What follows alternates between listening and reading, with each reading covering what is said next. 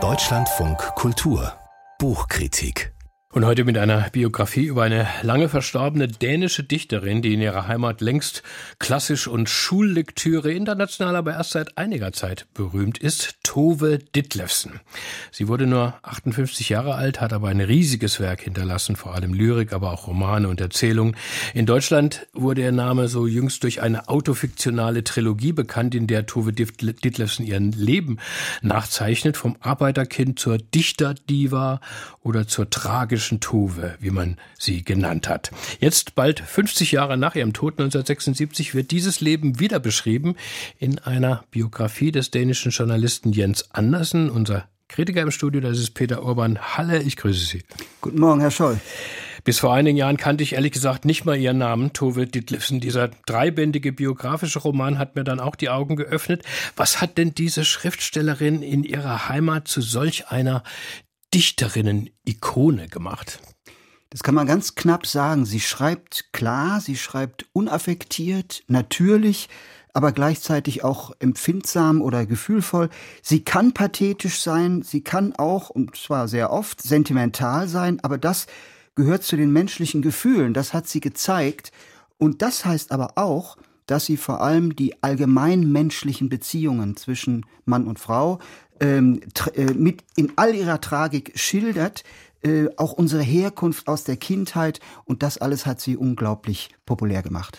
Und wie nähert sich jetzt Jens Andersen nun diesem Leben? Was erzählt er? Wo setzt er die Akzente? Ja, er fängt mit einer ganz kleinen Charakterisierung an, dass sie eine Person war, die vor nichts zurückschreckte, dass sie praktisch die Erfinderin der Autofiktion sei, das heißt also über das eigene Leben romanhaft zu schreiben. Äh, dann erwähnt er aber auch schon ihre Depressionen, an denen sie immer litt und erwähnt auch gleich ihren Tod äh, 1976. Sie sagten es schon, und zwar durch eigene Hand. Äh, und dann er zitiert er einen seltsamen langen Nachruf, den sie selber übrigens äh, verfasst hat, vier Jahre vor ihrem Tod. Ähm, und der eigentlich, finde ich, eher von einer gekränkten Eitelkeit zeugt als von Selbstbewusstsein. Ähm, Im Vorwort von Jens N. Äh, Andersen äh, erwähnt er diese explosive Begeisterung äh, seit ihrer autofiktionalen Trilogie ähm, und die unbestreitbare literarische Qualität ihrer Bücher. Ähm, sie sei auch eine Quelle feministischer ähm, Inspiration und eine Modernistin, darüber kann man streiten. Mhm. Aber ich finde ja, äh, je mehr man über einen Autor oder eine Autorin streitet, desto interessanter wird sie ja. Warum wurde sie eigentlich die tragische Tuve genannt?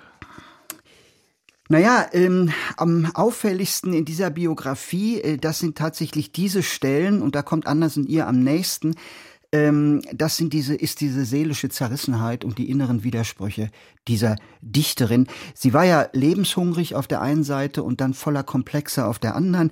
Sie konnte sehr ausgelassen sein und sie war sehr depressiv. Sie war naiv und erfahren und zwar schon sehr früh, also sie war wissend, kann man so sagen. Die Gegensätze sind wirklich erstaunlich und sie sind ja auch bewusst, in einem Gedicht schon 1942 hat sie gesagt, ich bin eigentlich wie die Wellen des Meeres und ich weiß nie, äh, was ich will. Darunter leidet sie und damit kokettiert sie aber auch, denn sie will normal sein und besonders, sie sehnt sich nach der bürgerlichen Ehe und weiß genau, dass sie das nie schaffen wird. Ähm, hinzu kommt, dass sie medikamentensüchtig war, jahrelang äh, durch ihren dritten Mann, äh, der ihr das zum ersten Mal ein Schmerzmittel gegeben hat und da wollte sie überhaupt nicht mehr mit aufhören.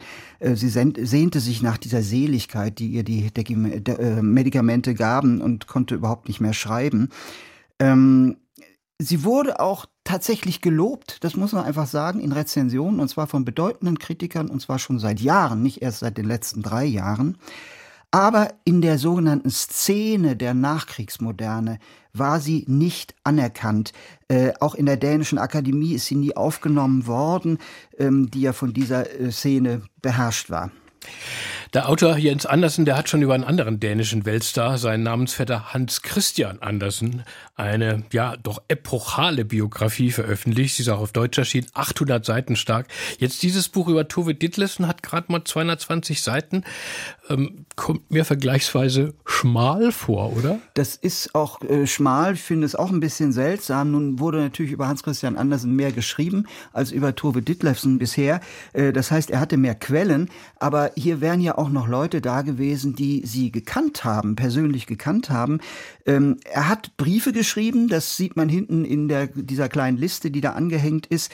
Äh, aber ich glaube, da wäre meiner Meinung nach mehr möglich gewesen. Und was vor allem fehlt, mir jedenfalls, war, die, waren die genauen Angaben der Zitate. Mhm. Wo kommt das alles her, äh, was er da zitiert? Auch seine Vermutungen, die er anstellt.